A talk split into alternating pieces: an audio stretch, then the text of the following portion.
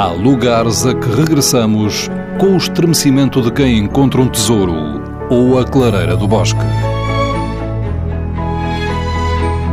Neles nos apaziguamos ou celebramos a intimidade do mundo.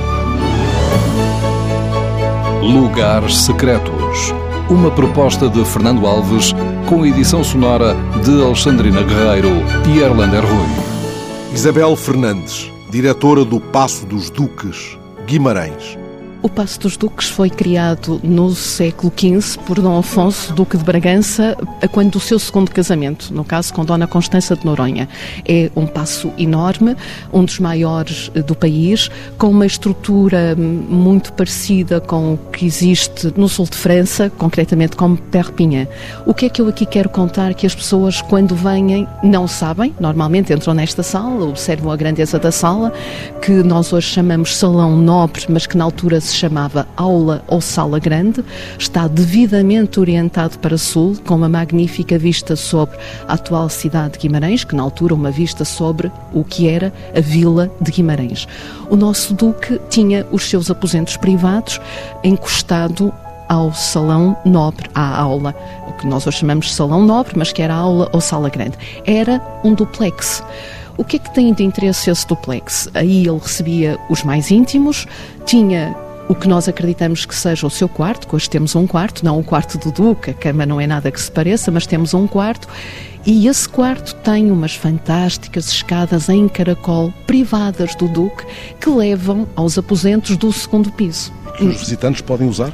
Não, a escada em caracol temos muita pena. Espero sinceramente que daqui a uns anos tenhamos dinheiro para fazer o restauro deste espaço e que os visitantes possam usar. Agora não, os visitantes na sala grande ou na aula podem olhar para cima da lareira e vão ver que tem uma espécie de três olhos, três vigias. O que é que são essas vigias? Essas vigias permitiam ao Duque observar o que se passava no Salão Nobre, onde ele recebia os seus convidados, que eram normalmente espaços muito vivenciados. São vivenciados de uma outra forma. Destas vigias ele conseguia, ou imaginemos em caso de ataque, se alguém atacasse e tentasse entrar, tinha que subir ao primeiro andar e encontrar uma série de portas do do Torreão fechadas e o nosso Duque conseguia defender-se daquelas vigias disparando ou então apenas observando o que é que os seus súbditos estavam a fazer cá embaixo. Estes espaços a nível do segundo piso não são visitáveis, mas é importante que as pessoas digam um dos espaços mais bem conservados do século XV do país. Nós temos a ideia que o Passo dos Duques é uma invenção do Estado Novo. Temos eu, os meus colegas da Universidade do Minho, de Arquitetura e da Engenharia, vindo a estudar o passe e comprovamos que há uma série de espaços de câmaras, como se diria naquela época, no século XV, que estão relativamente bem conservados. Mas podemos espreitar o quarto do Duque? Podemos, vamos até lá, portanto, passamos a lareira, como quem quiser visitar o passo pode fazê-lo, passa a lareira, entra por esta porta, temos o que seria a antecâmara do quarto dos duques, com um promenor também muito engraçado, que temos uma lareira virada para o lado de cá, mas está a ver, tem uma abertura no meio da lareira. O que é que isso permitia? Que o nosso Duque dormisse no seu quarto e que houvesse alguém que durante toda a noite ia mantendo a lareira acesa do lado de cá. Encontram-se isto noutros espaços, noutros palácios. O Duque mantinha a sua intimidade e conseguia dormir quente porque havia alguém do lado de cá que ia colocando lenha. Tratava Agora, do ar-condicionado. Tratava do ar-condicionado. Agora, eu chamo a atenção que todo o acervo que decora estes espaços do Passo.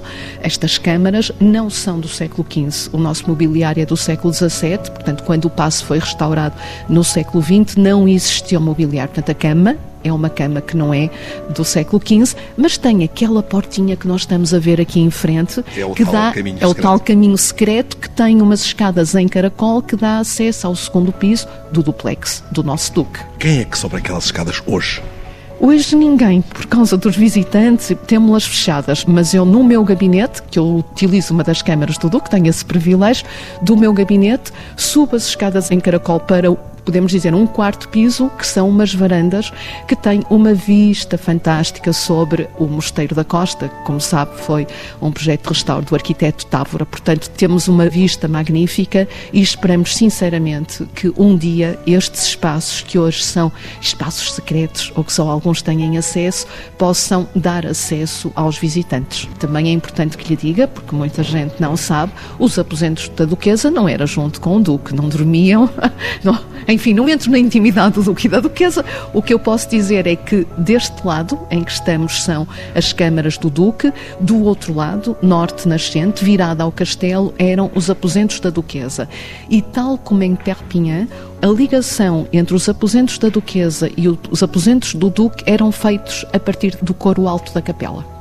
Agora vou-lhe falar de um segredo guardado a sete chaves porque não sei explicá-lo. Chegamos finalmente a um lugar secreto. Chegamos finalmente a um lugar secreto que nós não sabemos explicar. Portanto, pode ser que algum dos seus ouvintes do lado de lá diga: Mas então não sabem, eu sei muito bem o que isso é e que me explique. Nós temos do lado das câmaras do Duque orientados, como eu disse, nascente sul, e do lado dos aposentos da Duquesa, orientados norte nascente, este quadrado em granito que nós fechamos e que tem uma espécie de uma pequena chaminé, está a ver? Nós conseguimos, já os meus colegas da Engenharia da Universidade do Minho já andaram aqui a meter uma sonda, não, a meter uma sonda, agora as novas tecnologias, e conseguiram ver que isto segue por aí acima, portanto isto deve ser uma chaminé, e temos aqui este buraco. Temos do lado os aposentos do Duque e temos do lado os aposentos da Duquesa. Para que é que isto servia? Não sabemos. Pode ser uma questão da higiene, de hábitos de higiene, portanto não havia casa de banho, não é? Tinham que se lançar água vai e que isto pudesse aspirar cheiros mais incómodos e lançar os dejetos para baixo. Mas isto é uma suposição, não temos a certeza. Adorávamos que alguém nos viesse cá e nos explicasse para que é que isto servia. Isto dá a uma sala embaixo, que é uma sala que tem dignidade, portanto, os dejetos caírem a este nível, não sei.